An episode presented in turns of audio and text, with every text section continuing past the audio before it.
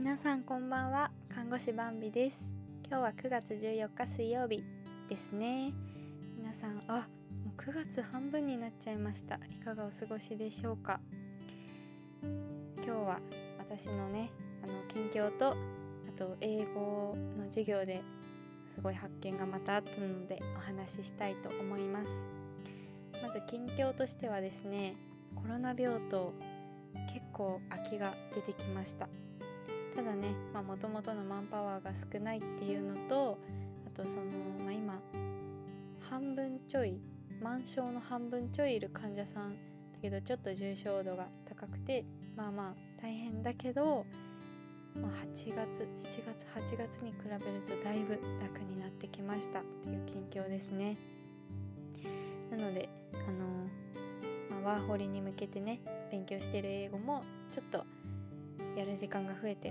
ハッピーでございます。はい。私の英語力なんですけどね。なかなかこう月1回成績表が出るんですけど成績が上がらなくて悲しんでたんですけどまああの主観的に見るとねなんだろう英語を話すのが楽しいなっていうどんどんこうハードルが下がってきたりとかちょっとずつね多分発音もちょっとずつ良くなってたりとかあと自分の中で使える言い回しがちょっとずつ増えてきた気がして嬉しいです。絶対ねここのラジオでは 話せないぐらいの英語力なんですけどね。いつか結構話せるなってなったら英語で自己紹介とかなんかお話をしてみたいなと思ってます。そしてですね、まあ、今日のテーマなんですけど言葉少ない日本人の国民性というお話をしてみたいと思います、まあ、英語の授業なんですけどグラマー文法の授業とあの英会話の授業に分かれてて、まあ、1日1回1時間自分でどの授業を選ぶか選択できるっていう制度なんですけどね。最初の頃は結構グラマーメインで取ってたんですけど6ヶ月中3ヶ目 ,3 ヶ月目に入って結構最近英会話の授業を取ることが多いんですね英会話の授業ではだいたい先生がこう1個今日はこれについて話しますって言って生徒一人一人に質問して、まあ、それをちょこちょこあこっちの言い回しのがいいねとか直しながらでお互いに質問あるって言って生徒さんでお互いに質問してみたりっていう感じなんですよ。で、まあ、あの最近ねすごい好きな先生がいてあの正樹先生っていうんですけどめっちゃテンション高くて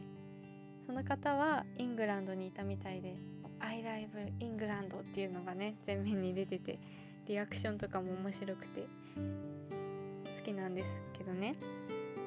あのその先生は、まあ、どっちかっていうと他の先生よりも結構こうはっきり言ってくれるタイプでで今日の参加したクラスが4人生徒がいたんですね。でそのとテーマがですね外国行ってとかまあ普段外出する出かける遊びに行くなら何したい？その出かけるっていうのが Go out っていう英語だったんですけどその質問に、まあ、私たち答えたんですよ。でわたら「That's it」って言って「あ以上です」っていう感じで終わったら「That's it?」みたいなだからなんか「ふ」みたいな苦笑みたいなしててえなんでだろうって思ってたんですけど全員の回答を聞き終わってからもう君たちね本当に上のクラスに上がりたいと思ってるのっていう風に言ってくれて、まあ、全部英語でなんですけどねで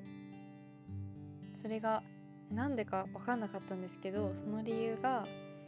英語では基本的に自分の意見言う時は、まあ、自分のその答えをまず言ったら For example 例と because 理由を絶対に言うんだよって言ってそうじゃないと次のクラスに上がれないよって言ってえー、そうだったのかと私は思ったんですね。これまで3ヶ月間受けてきた英会話のクラスでまあその答えにね答えるっていうのが一番大事で質問されたらその他を答えるっていう風にしてきたんですよ。でもなんだろう英語圏ではそうなのかなっていうふうに思ったんです。日本では皆さんどうですかね？そういう感覚ってありますか？私は特に職場でもなんだろう報告とかはシンプルにダラダラ話さない。っていうのがあって、まあ、特にこう申し送りっていうのがあるんですけど看護師の仕事の中で。申し送りでは、えー、その自分の担当患者さんにあった出来事をリーダーの人に今日はこの人がこんなことがあってこんなことがあって夜勤ではこれに注意してくださいって言ったりとかその申し送りを受けたリーダーさんがあの今度夜勤の人たちにこの患者さんはこういうことがあってこうでしたこれに注意してくださいみたいなのを言うんですよ。でまあその都度のこまめなほうれん草は大事なんですけど申し送りではシンプルにダラダラ言わないっていうのをめっちゃ言われてたから何ですかねその聞かれたこと話す時に私は普段から余計なこと言わないようにとか自分の時間は短く終わらせなきゃいけないっていうふうに思ってたんですよね。だからそれを聞いてあ英語ではもう1個質問を受けたら理由と例まで言わなきゃいけないんだっていうことにすごい衝撃を受けたんです。一人で黙ってえーって心の中で思ってました、まあ、これは私だけの感覚なのか日本人としての国民性としてなんだろうな。まず聞かれたこと最低限で。でなんか新たに理由とか聞かれたら言うっていう文化なのかなどうなのかなって思って。話ししてみましたでもプライベート考えるとどうかな？例えば「今日何してたの?」って言われて「今日は英語の授業をオンラインで受けてたんだ」そこでねこんなことがあってねって私はどっちかというと言わないんですよね。うんなんか自分の話は短くして相手の話を聞かなきゃいけないっていう感覚がなんとなくあるかなと思います。えー、皆さんはどうかなってすごい気になるので是非コメントとかで教えていただけると嬉しいです。はいそれでは最後まで聞いてくれてありがとうございました。明日もあなたにとって素敵な一日となりますように。またお父さんに送るラジオでお会いしましょう。おやすみなさい。